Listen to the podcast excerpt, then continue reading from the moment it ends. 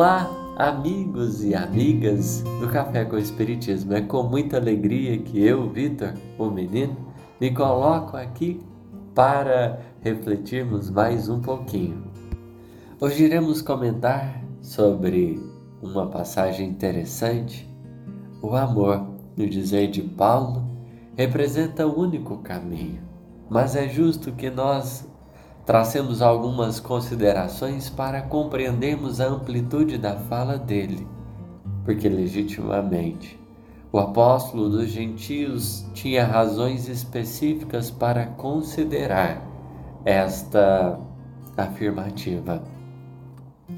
Na sua passagem, enquanto grande coração em transformação, Fizera ele o esforço profundo de se erguer diante da ignorância a que se agarrava enquanto perseguidor dos cristãos para legitimamente altear a voz da esperança e da fé no divino Messias.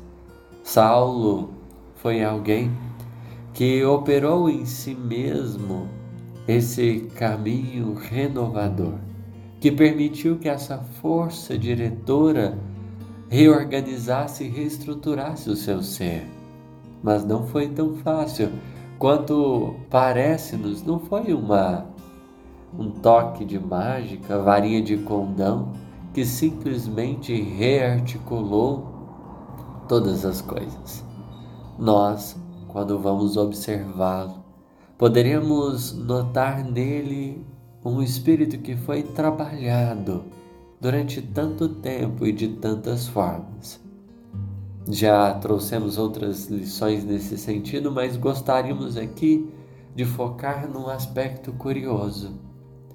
Saulo, enquanto perseguidor dos cristãos, foi recebendo sementes legítimas de um esforço profundo do Cristo, que o apresentou Abigail, que o apresentou Estevão e uma gama de corações devotados à Boa Nova. Nem mesmo os esforços santos de Estevão foram capazes de converter o seu espírito, mas nenhuma das lições havia se perdido. Se tornaram sementes grandiosas ao seu coração. Qual foram o efeito dessas sementes? Como elas cresceram na sua alma? A resposta é um tanto que legal, na forma de dúvidas. Saulo, apesar de ser aplaudido por tantas pessoas ao seu redor, não conseguia encontrar realização em si mesmos. A dúvida estava disseminada. Será que era esse o caminho que ele deveria seguir? Qual deveria ser as, as medidas porque ele não conseguia encontrar paz dentro de si mesmo? Aonde aquela paz de Estevão e de tantos outros corações devotados à Boa Nova?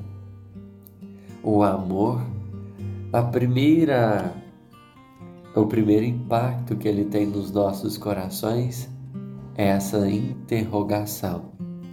Porque ele vem nos convocar a uma reflexão interior dos nossos modos e meios de expressar a força que no dizer de Fénelon todos nós temos, independente de quem sejamos. Mais criminosos, mais purificados, todos possuímos o amor. A questão é como lidamos com essa força. Saulo, a princípio, foi levado às interrogativas, porque quando a semente do amor começa a germinar no coração humano, ela vai reestruturando aquilo que estava estruturado. Ela vai propondo transformações naquilo que estava edificado. Saulo fora convidado a revisar em si mesmo os próprios parâmetros.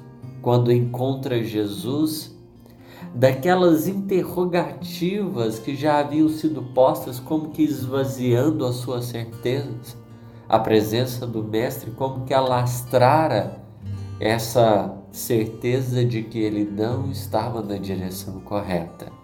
Primeiro, um trabalho importante que aos poucos foi o auxiliando a abrir as comportas do coração, e na presença do Cristo, como que transborda a essência desse sentimento profundo.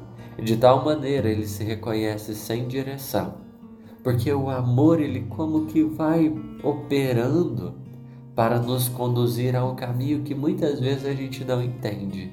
Esse amor verdadeiramente a partir do mestre começar a ganhar significado, começar a ganhar sentido. Ele fora erguido por essa força expressiva que representava a paciência e a compreensão dos céus, não o violentando, mas propondo a eles interrogativas, porque as interrogativas nos fazem pensar e avaliar a nossa própria experiência. E Paulo então começa a se demandar. Recebe de Abigail e de Estevão que, para compreender os desígnios perfeitos do Cristo, ou seja, para compreender o que Jesus queria dele, ele precisaria amar. Esse amor se demandaria em trabalho, esperança e perdão.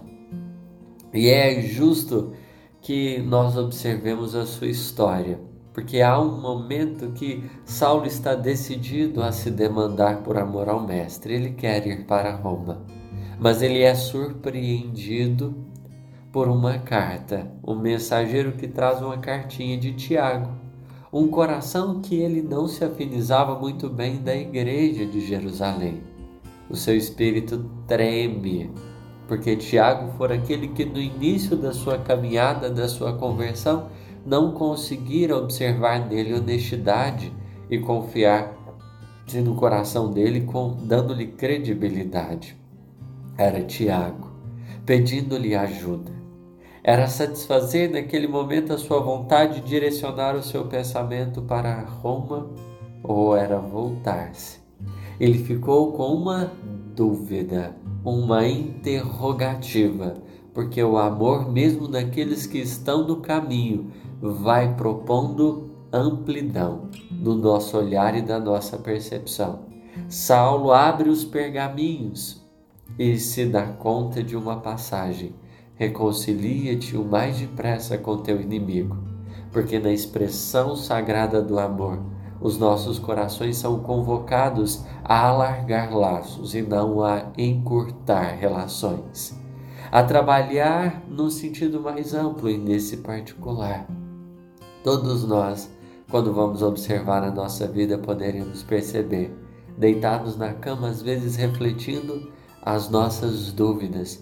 É o cuidado de Deus que se manifesta querendo nos conduzir o Espírito, porque efetivamente, com paciência, Ele vai nos ajudando a perceber que as nossas seguranças e as bases do nosso sentimento precisam sempre ser revisadas.